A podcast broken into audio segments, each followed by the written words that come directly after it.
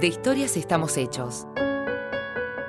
Un periodista sale a atraparlas en el pasado de la ciudad. Jorge Riani es El Retrovisor. Yo me apego a la tierra en que he nacido.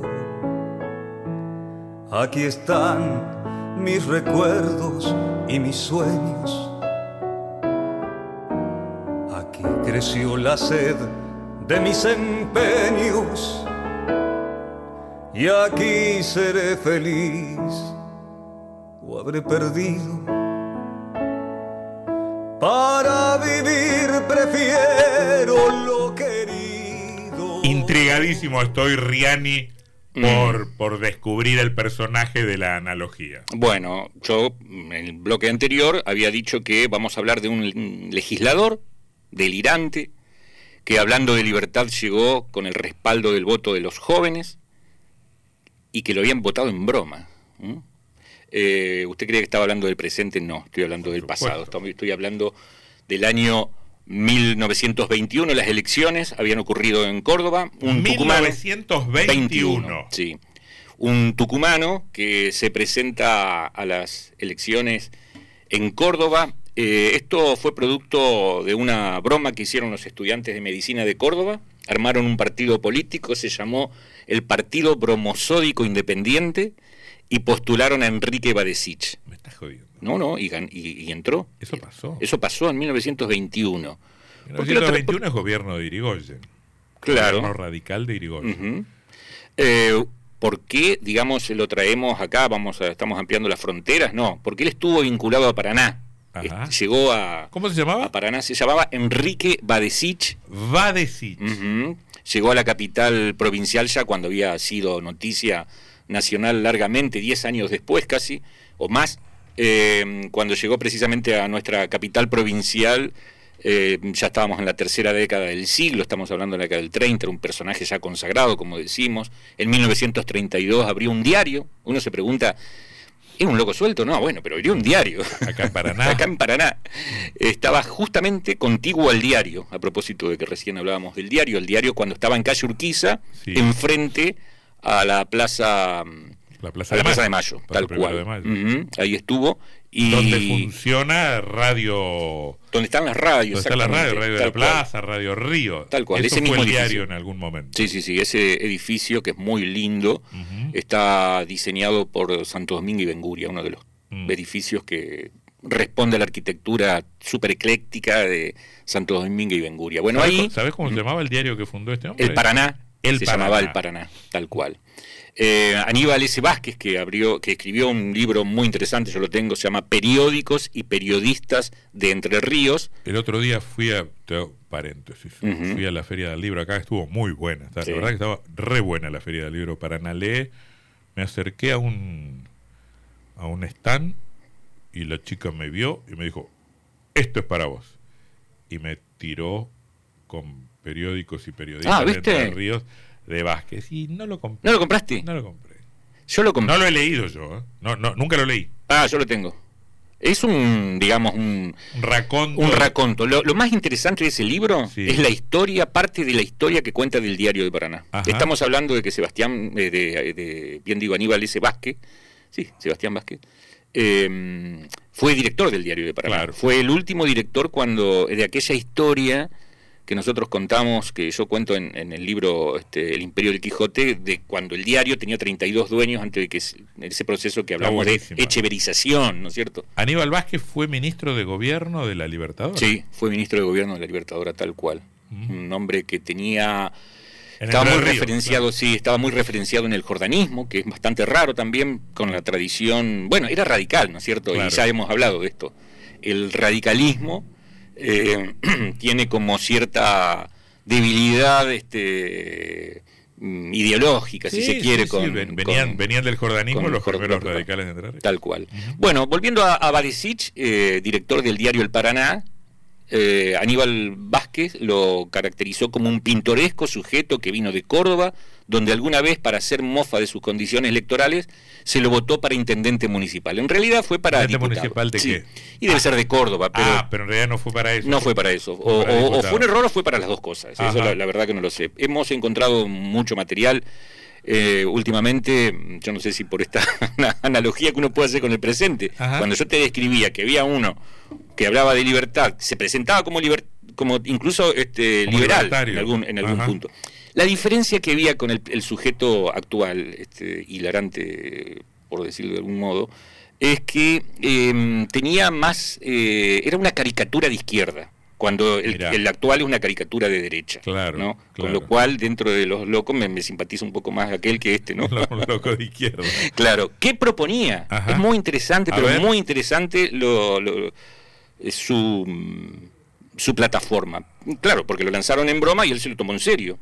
Llegó a Paraná, decíamos, para fundar Mira lo que proponía. La provincia mediterránea fue electo diputado por hoy gracias a una broma de los estudiantes de medicina. Su partido se llamaba, como dijimos, bromosódico independiente y propiciaba el amor libre, la separación de la iglesia del Estado, la disolución del ejército y el acortamiento de la sotana de los curas para con el resto de las de la tela hacer eh, vestimenta para niños pobres. Yo lo, yo lo voto, yo lo hubiera votado. Una plataforma, voto, loco ese. Una plataforma de, adelantada, 100 años adelante iba el tipo.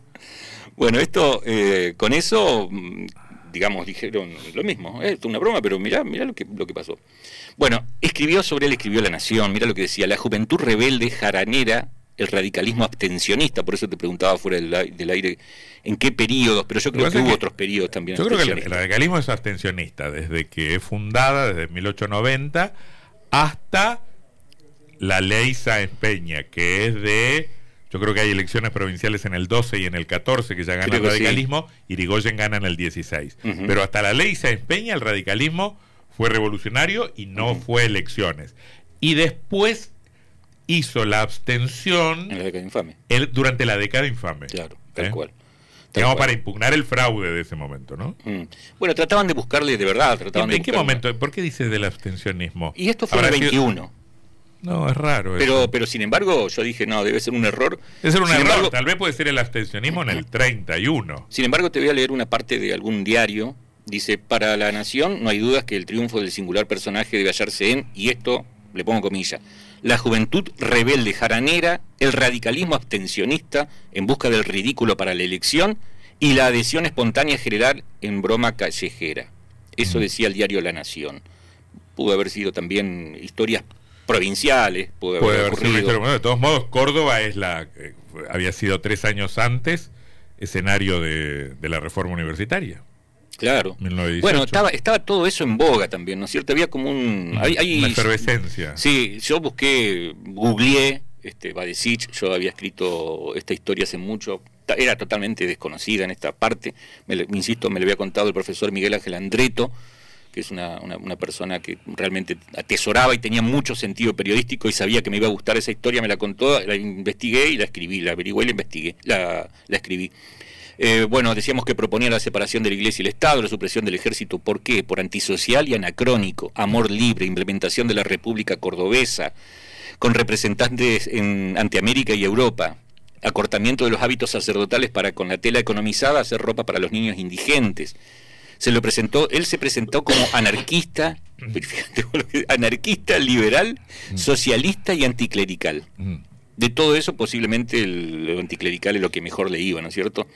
Em, mirá lo que decía el diario Crítica, el diputado electo por Córdoba, desfacedor de entuertos, terror de curas y de monjas, hiperbólico, atravilario, futurista, ultraísta, en su oscuro lenguaje badesichiano, se presentó en Córdoba y triunfó, así o logró un escaño, así lo describió el diario Crítica. Eh, la propia propaganda política alimentaba la confusión sobre el encuadre ideológico porque encontramos también algún recorte del diario La Voz del Interior que decía, para promocionar precisamente la candidatura de Badesich, el candidato del Partido Bromosódico Independiente decía, el Comité Liberal Progresista de Córdoba, ex Comité de Córdoba Libre, formado por estudiantes y obreros liberales y miembros del Comité del Libre Pensamiento de la Masonería, de todos los ritos y por ciudadanos de culto evangélicos, os pide que votéis en las próximas elecciones provinciales del 26 del corriente mes por el candidato a diputado liberal y progresista Enrique Badesich por el distrito de la capital, que será el fiel representante y defensor del verdadero liberalismo de los obreros y empleados en general. Mira. Hay como una mezcolanza ¿no Sí, bueno, pero claro, eh, liberalismo es en esencia una, una expresión progresista desvirtuada, desvirtuada por quienes se dicen liberales y son básicamente conservadores, pero vos este, escuchás esas cuestiones vinculadas a la separación de la iglesia del Estado. Mm. Este, y hay otra casa, es un tipo adelantado para la época. Efectivamente, un siglo después estamos discutiendo ese tema. Bueno, eh, pañuelo naranja. Sí. Y, y... pañuelo naranja, mira, hace 100 años. Tal cual. Estaba. Mm, él llegó a Paraná para hacer un diario y una de, los, mm, de las cosas que propiciaba era. Badesich. Badesich. A veces aparece con B larga, a veces con dos S, a veces con una sola, no sé, no pude establecer, ahí veo que lo escribí con S, reproduciendo el diario de la bola interior, así que debe ser seguramente con S. Em, el 19 de febrero de 1932, el diario La Nación volvió sobre la imagen de Enrique Badesich. Estamos hablando de 10 años después, ¿no es cierto? Dice, será acusado el director de un diario en Paraná. Ajá. Habría incitado al asesinato del presidente del gobierno provisional. Estamos hablando de José Félix Uriburu. Claro. un poco más de simpatía, ¿no? no, claro. Un crack. un crack. Sí, porque em, cuando llegó el momento, digamos, este, estuvo tratando de vincularse con Irigoyen para que intervenga la provincia de Córdoba. Se ve que le pedían a Irigoyen siempre, ¿no? Que, que vengan a intervenir, cosa que acá en la provincia de Entre Ríos también. No, se resistía mucho Irigoyen, intervino unas cuantas provincias. Sí, pero acá en Entre Ríos no lo acá hizo, en Córdoba tampoco. Acá no, pese a que mucha gente pedía la intervención, los irigoyenistas entrerrianos pedían la intervención, porque el radicalismo de acá era anti, anti antipersonalista, digamos. Mm. Bueno, lo cierto es que este personaje realmente que traemos hoy a, la mesa de los recuerdos, al retrovisor, eh, llegó a Paraná en su diario, que estaba, no en cualquier lado, estaba enfrente de la plaza principal, ¿no es cierto?, al lado del diario de los radicales antipersonalistas, em, propiciaba entonces el asesinato de José Félix Uriburu. Hubo... Tremendo personaje. ¿eh? Sí, tremendo personaje. Además andaba con eh, traje de papel, un eh, sombrero de alas anchas.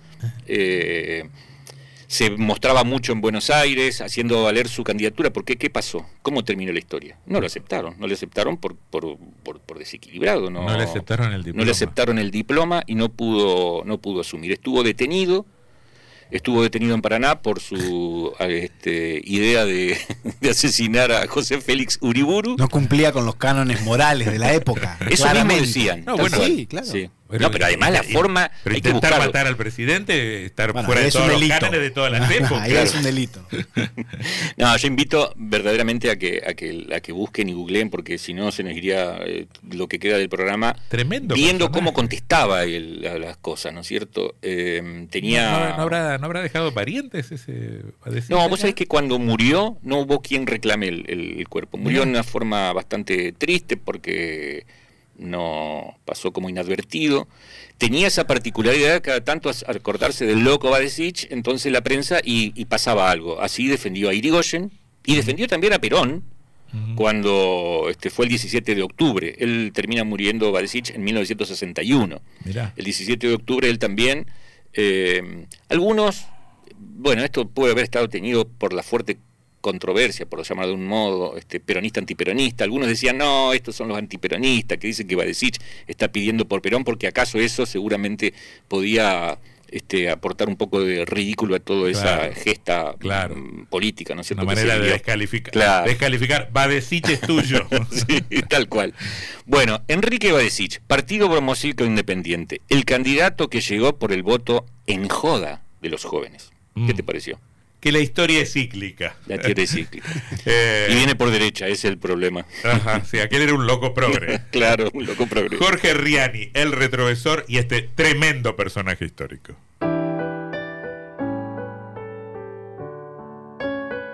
Jorge Riani.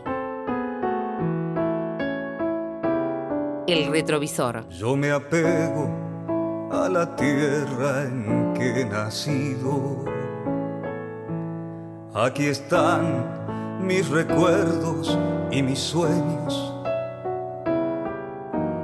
Aquí creció la sed de mis empeños.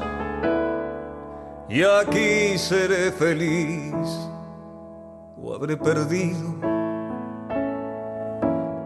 Otro será mejor.